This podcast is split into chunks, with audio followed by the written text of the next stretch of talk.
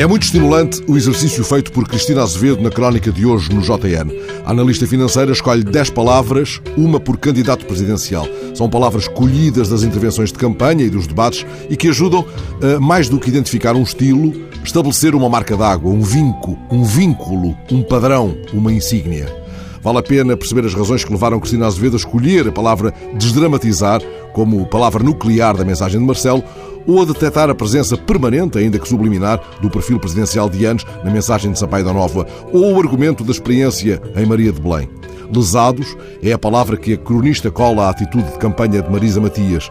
Pacto de agressão é o gancho com que Edgar Silva se mantém preso, a seus olhos, ao discurso ortodoxo do PCP. A palavra de Henrique Neto é antissistema, a de Paulo Moraes, corrupção. Cristina Azevedo encontra Tino de Rãs na Rua do Povo e nessa definição territorial ela identifica sinais de discriminação estabelecidos, ainda que não pareça, pelo próprio candidato.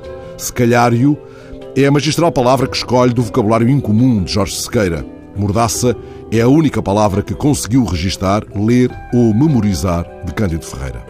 Como lembra Cristina Azevedo, o concurso acaba dia 24 de janeiro, o que quer dizer que fica em aberto a possibilidade de os candidatos nos surpreenderem ainda com novas palavras, pastosas ou enfadonhas, festivas ou desafiadoras. O formato e a banalização dos debates não estimulam grandemente o calor da palavra a que se referia William Golding. O escritor insistia na necessidade de reivindicar o calor da palavra, considerando que a palavra é uma poderosa ferramenta que pode mudar o nosso mundo, mesmo nesta época de satélites e computadores. Ainda não fomos, na verdade, tocados por esse calor, por esse clarão durante a campanha e talvez não sejamos já, dadas as circunstâncias. Mas há um outro exercício que talvez valha a pena, aquele para que nos chama Adélia Prado. Ela diz: Não me importa a palavra, esta, corriqueira. Que lhe importará nesse caso?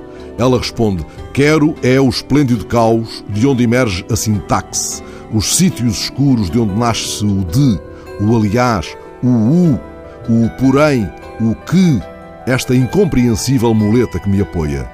É que, como ela lembra nesse magnífico poema intitulado Antes do Nome, a palavra é disfarce de uma coisa mais grave, surda-muda, foi inventada para ser calada.